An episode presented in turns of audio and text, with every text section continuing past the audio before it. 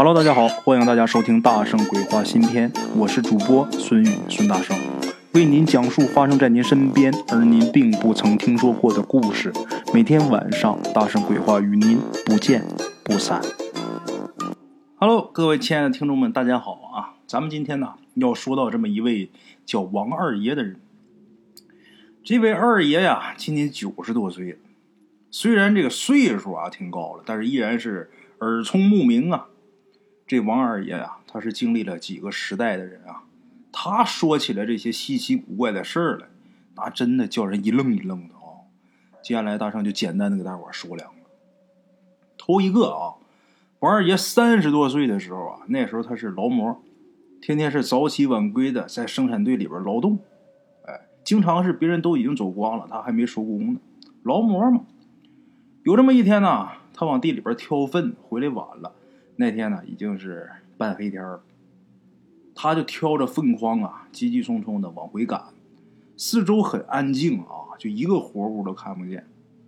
这时候，突然间在王二爷的面前啊，影影绰绰的跳出来一个东西。这个看着啊，就跟一个小孩似的，就跟一个毛头小孩一样啊。王二爷心里边就想：这谁家孩子？这么晚怎么还不回家呢？哈！他走近了一看呢，奇怪呀！这孩子怎么有点古怪呢？他不好好走道，他是倒退着往后蹦。王二爷朝前走一步，他就往后退一步，总跟着他保持一定距离啊。王二爷就乐了，以为这谁家孩子跟他闹着玩呢。可是王二爷瞪大眼睛仔细一看，不对呀，怎么的呢？这家伙呀，这脑袋毛茸茸的，而且脑袋上面顶着一滩牛粪，这五官呢也是模糊不清的。然后这时候就听见啊，这小孩就跟他说话了，就跟他说呀：“哎，你看我像人吗？”说话这声音是一个小孩的声音。王二爷就这么端详他，你说他像不像？又像又不像。你说他像人呐，可是他又不是那人样你说长得毛乎乎的，这脑袋顶上还顶了一滩牛粪。再说人哪有倒退着走路的？你说他不像吧？他长得就跟人差不多，什么都全乎，而且还会说人话。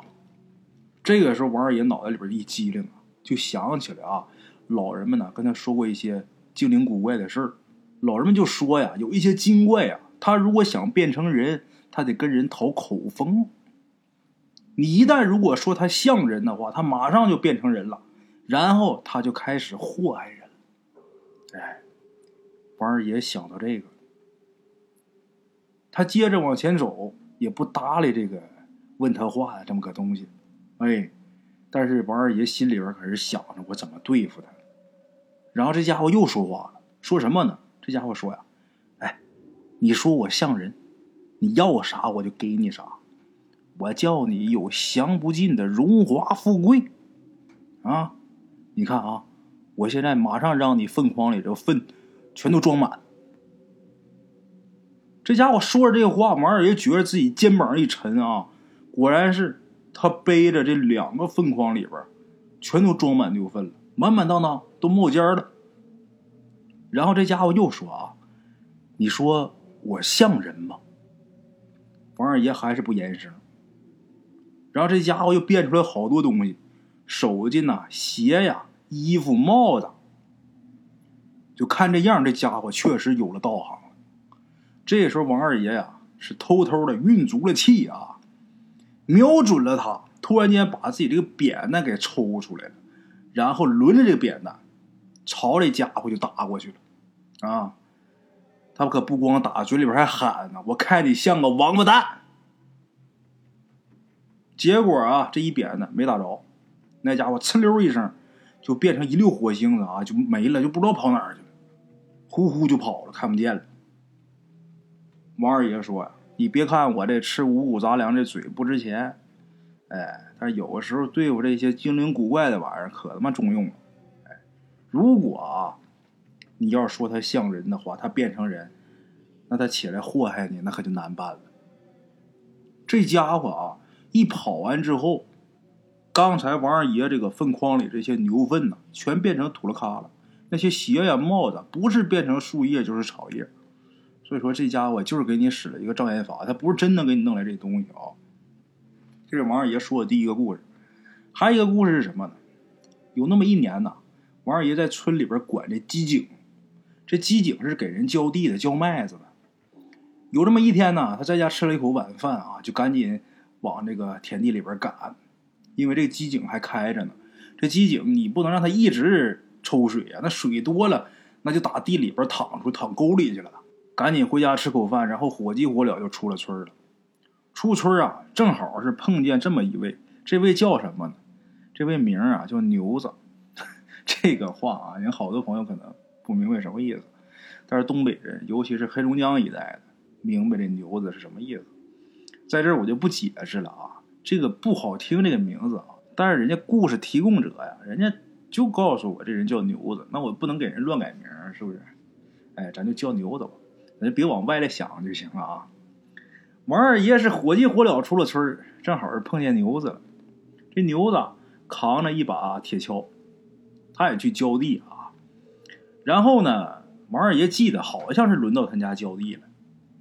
这牛子看见王二爷就喊了一声：“二叔，你看井去？”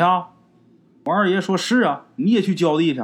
那咱俩正好吧，一道吧。”就这么，他俩一起走。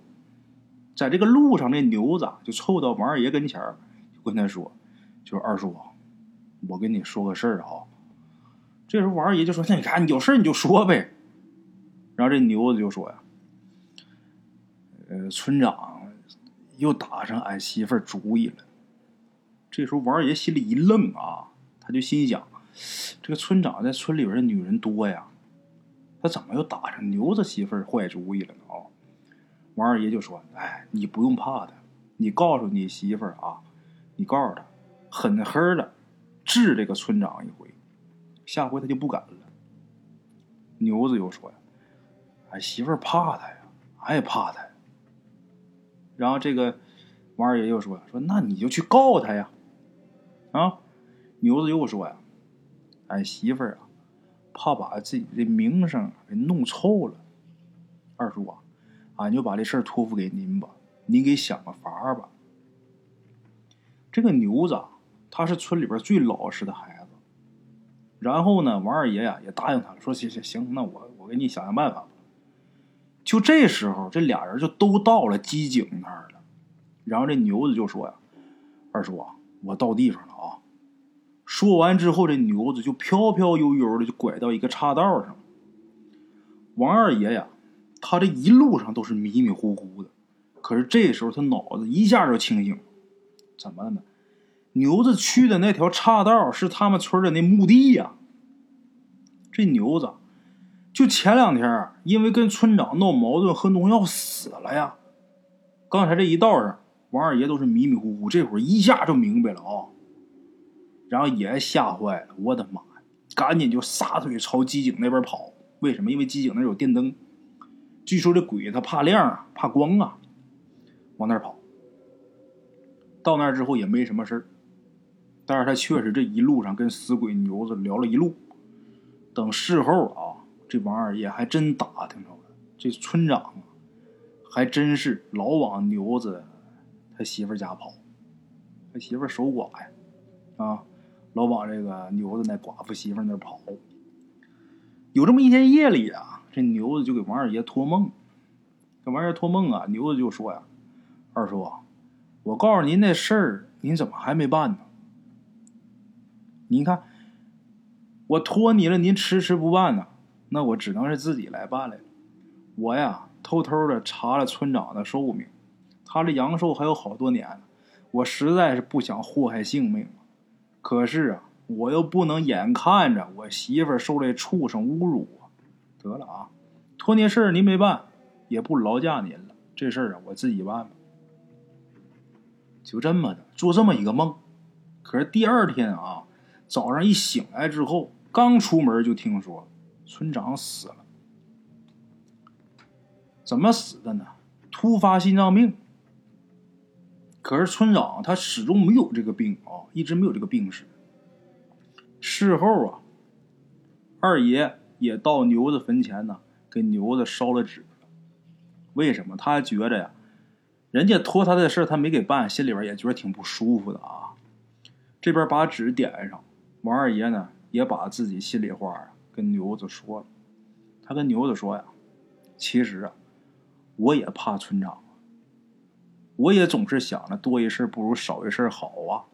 另外一个，我还想让他给我家批一块宅基地呢，我不敢得罪他。在这烧纸啊，王二爷。可是这时候啊，原本很晴朗的天空啊，突然间刮了一阵旋风。”把王二爷烧的这些纸啊，那些纸灰啊，都给吹走了，刮的哪儿都是。王二爷心里就明白，牛子怪他。他给人家送点钱，人没要，不要他这份心意。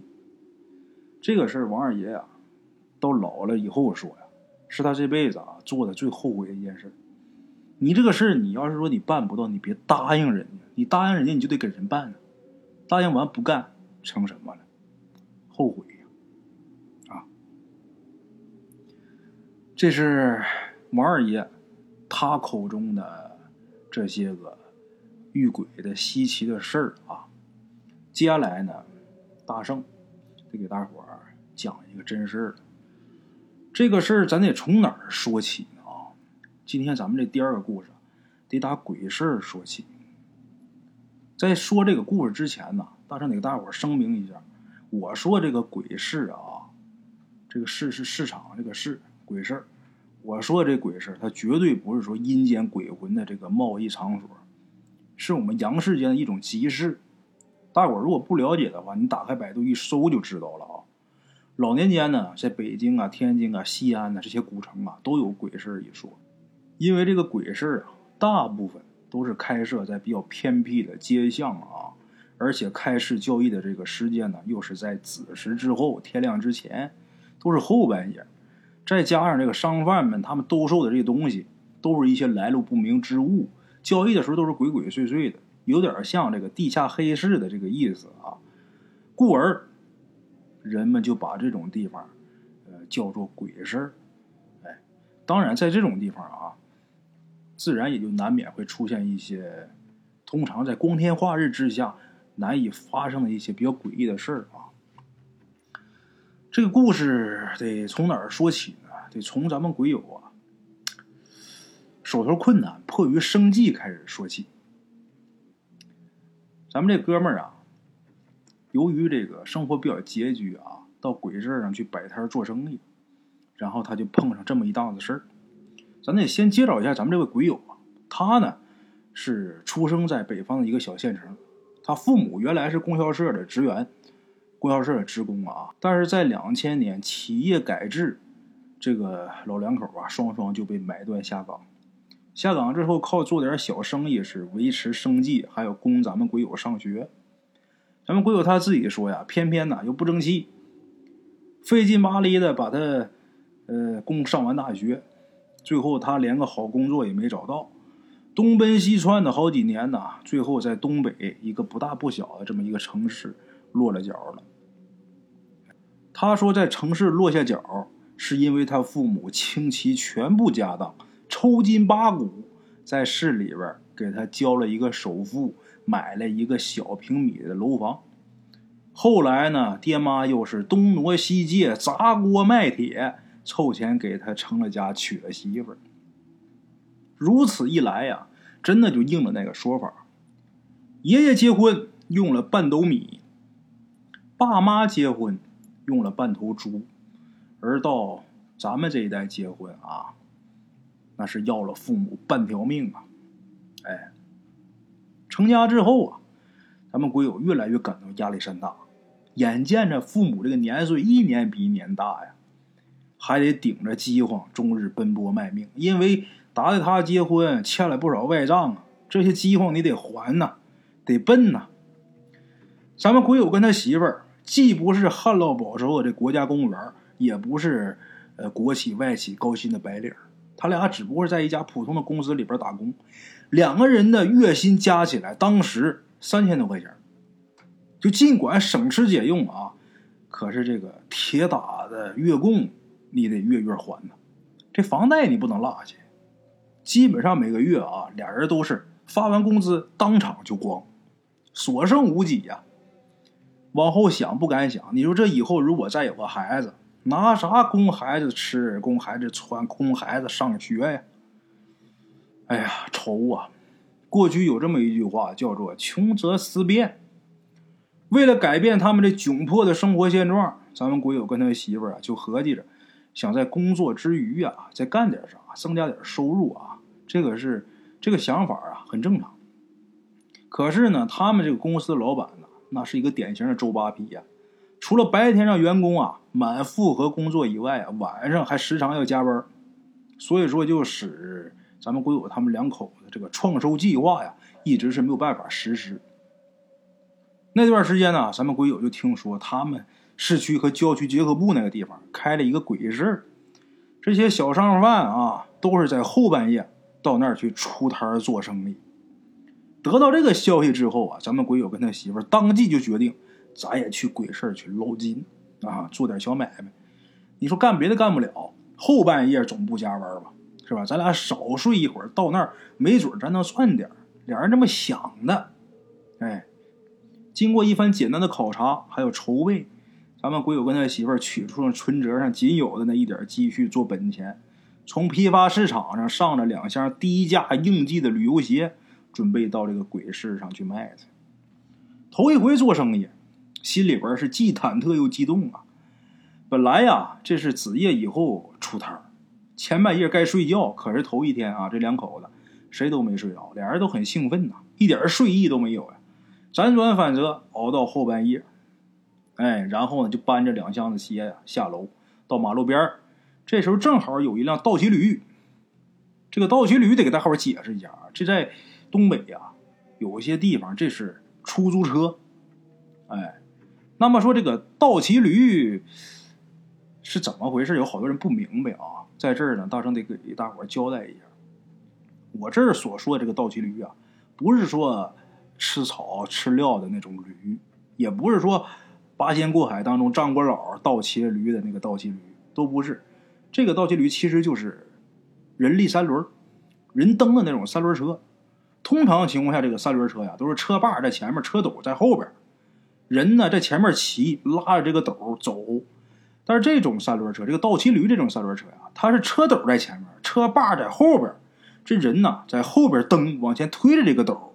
哎，在咱们东北啊，大部分地区都实行这种三轮车，现在很少了，一般城市都不让上街上道了。哎，就这么一种三轮车，咱们东北人很形象的给它起了一个名字，就叫倒骑驴。哎。这个咱们鬼友跟他媳妇搬着这两箱鞋下楼，正好有这么一个倒骑驴过来。这倒骑驴是出租，拉人拉货都干啊，拉脚的，它便宜呀，它比这个正常这个出租车的便宜很多呀。这人力三轮啊，这倒骑驴靠过来之后啊，谈价钱嘛，问去哪儿？去鬼市多少多少钱？等谈妥之后，连人带货就上了这个倒骑驴了。上倒骑驴之后是直奔鬼市而去呀。由于啊，咱们鬼友他们住这小区啊，到鬼市大概能有十几里地吧。这个倒骑驴带着他们两口子，再加上这两箱鞋，用的是大约半个来小时吧，就到了啊，骑得挺快。这个市场啊，是开设在一个比较偏僻的一个旧街巷里边。这些商贩们呢，是沿着街道两边啊，在这摆摊中间是留出了一条很窄巴的一条小道，这是供人们穿行的，哎，供人们穿行来往的。因为这个地方离市区远，街上这个路灯呢又年久失修，多半都不亮啊。这些商贩没办法，只能自己在这个摊位旁边啊摆上一个充电那种应急灯啊，或者是过去很老的那种马蹄灯照亮啊。有的还点那种冒蓝火那个嘎斯灯。哎，这个等到这个街巷里边一看，这个灯火呀，或明或暗，忽隐忽现。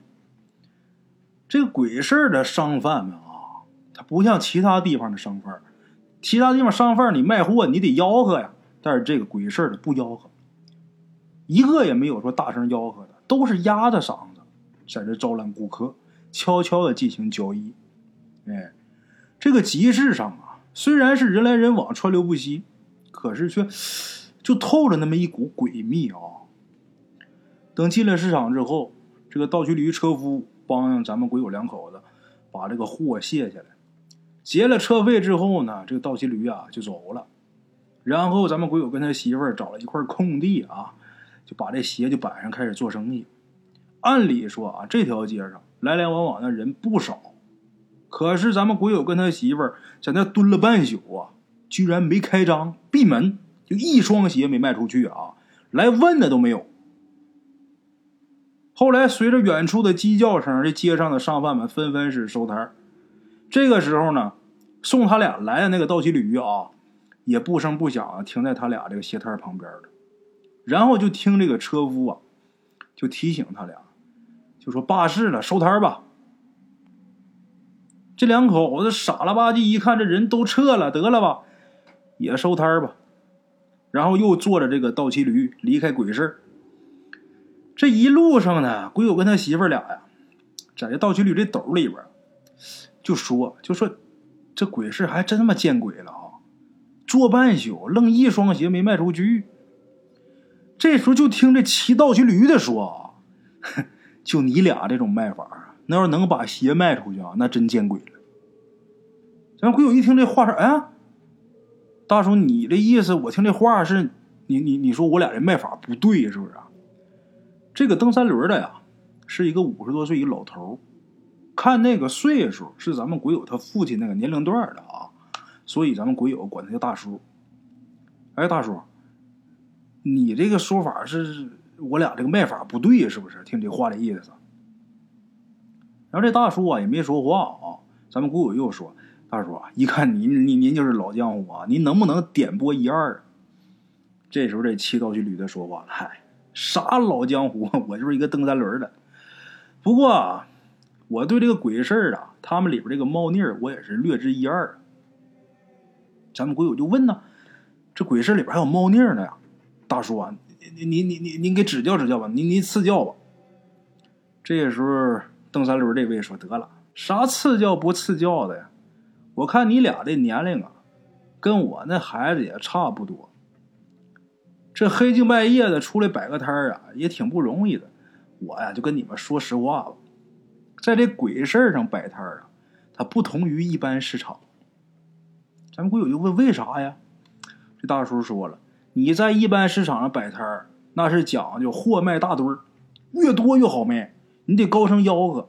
可是你在这鬼事儿上啊，你就得少摆东西，藏着卖。咱鬼友没明白什么叫藏着卖呀？大叔说：“哎，对，就是藏着卖。因为到鬼市上买东西的啊，大多都是冲着捡便宜来的。”这时候咱们鬼友说：“那跟藏着卖有啥关系？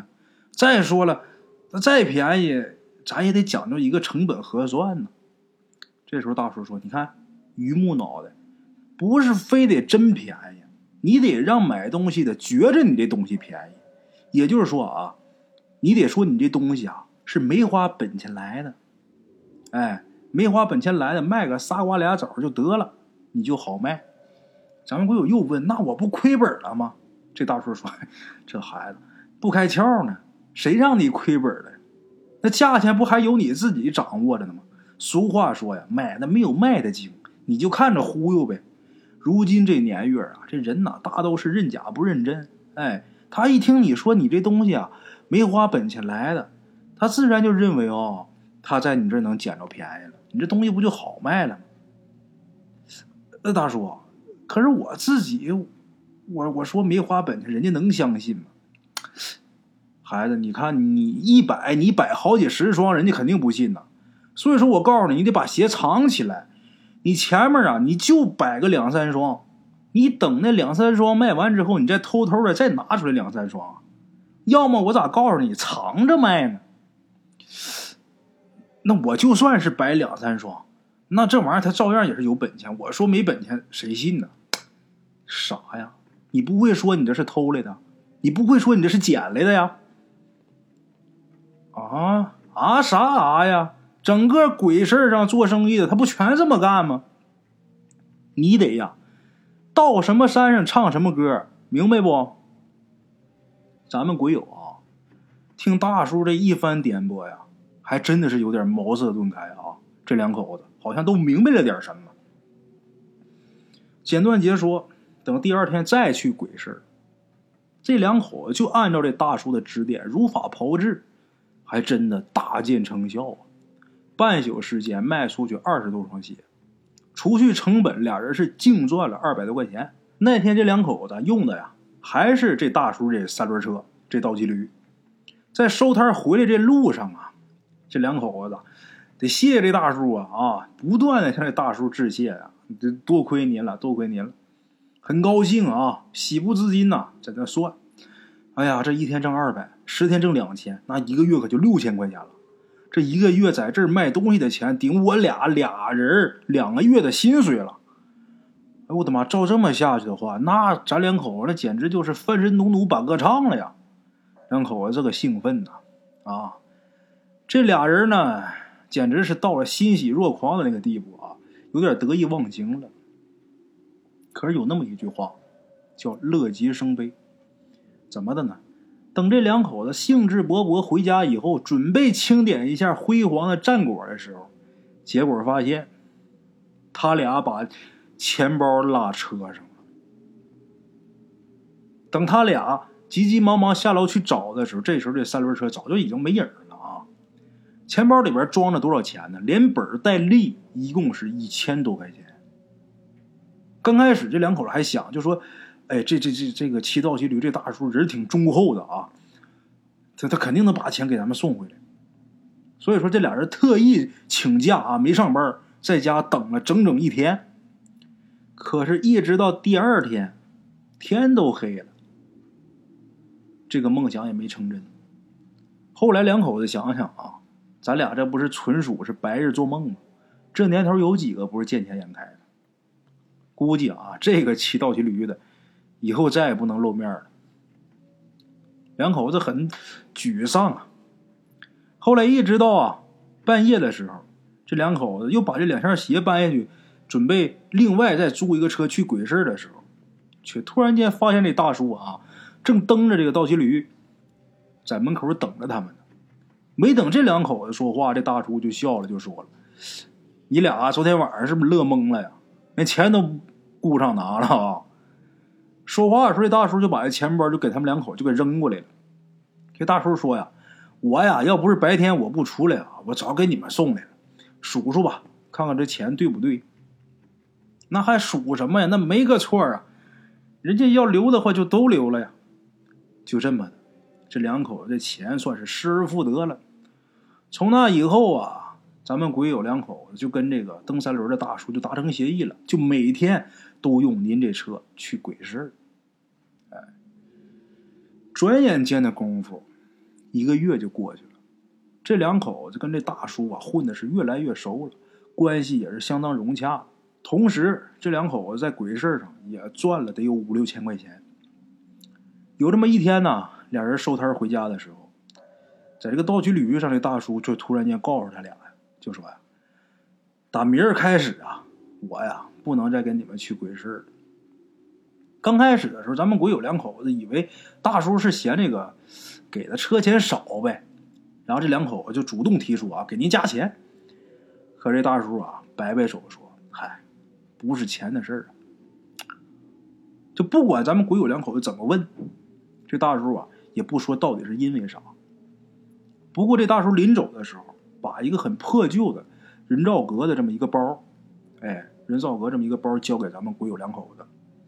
这里边装的是什么呢？是这大叔这一个月蹬三轮啊挣的钱。然后啊，告诉咱们鬼友两口子说：“劳烦您呐，把这钱包转交给我儿子。”然后这大叔说他儿子在这个市里边哪哪哪上班，哎，跟你们两口子情况是一样的。刚刚交了首付，买了楼房，刚结的婚，他也得月月还房贷。这点钱呢，你给我儿子送去，就是劳您费神，这给我儿子留补贴家用的。同时呢，不光是给了一个钱包啊，还给了一一张纸条。这个纸条上上面写着他儿子具体的姓名啊、地址啊、电话都在上面，然后告诉咱们鬼友两口子，就说。就按这个地址给送去就行了，这就托您了，啊，就这么的，这不叫事儿啊。受人之托，忠人之事啊。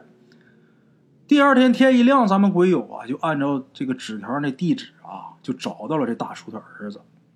可是等咱们鬼友把这事儿啊给这小伙子一说完之后啊，这小伙就用很怪异的眼神就看着咱们鬼友，然后跟咱们鬼友说：“你肯定是找错人了。”咱们鬼友怎么解释啊？这小伙子也是一口八个不的说：“这事不可能。”那咱们鬼友就说：“你凭啥就这么肯定就不可能呢？”这时候，这小伙子才这表情感觉很悲伤的样儿，才告诉咱们鬼友，就说他父亲呢，在一个多月以前去世了。今天刚好过五七，五七三十五嘛。那么说他父亲怎么去世的呢？蹬三轮的时候让车给撞死了。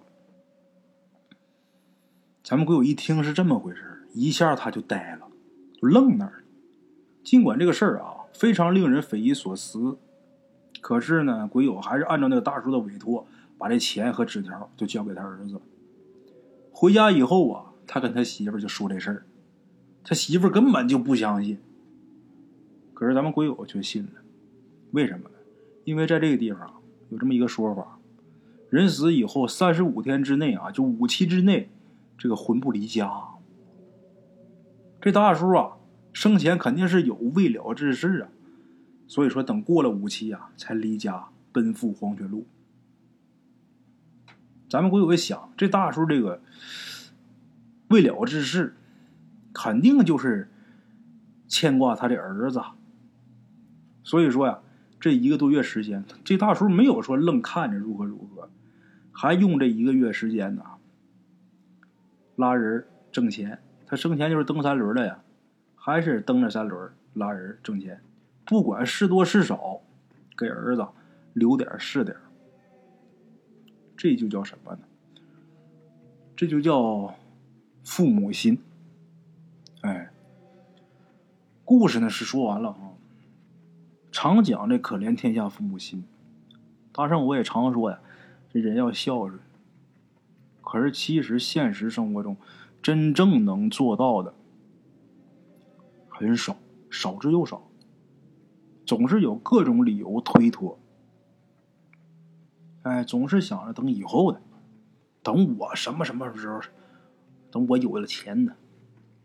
啊，等我什么什么时候我这工作呃放了假，还有了时间呢？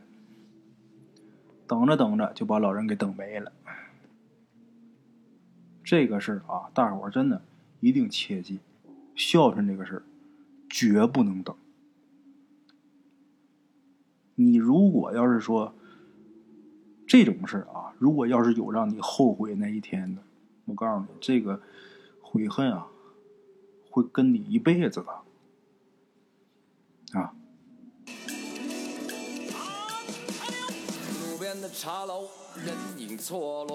用声音细说神鬼妖狐。用音频启迪人生，欢迎收听《大圣鬼话》。Hello，大家好，我是主播孙宇。吃完了饭，然后就回到自己的课室上啊。百度搜索“大圣鬼话”，跟孙宇、孙大圣一起探索另一个世界。那天山女子独守孤城，也只是感谢鬼友们，感谢鬼友们，感谢鬼友们一路陪伴。大圣鬼话，见字如面。欲知后事如何，且听我下回分说。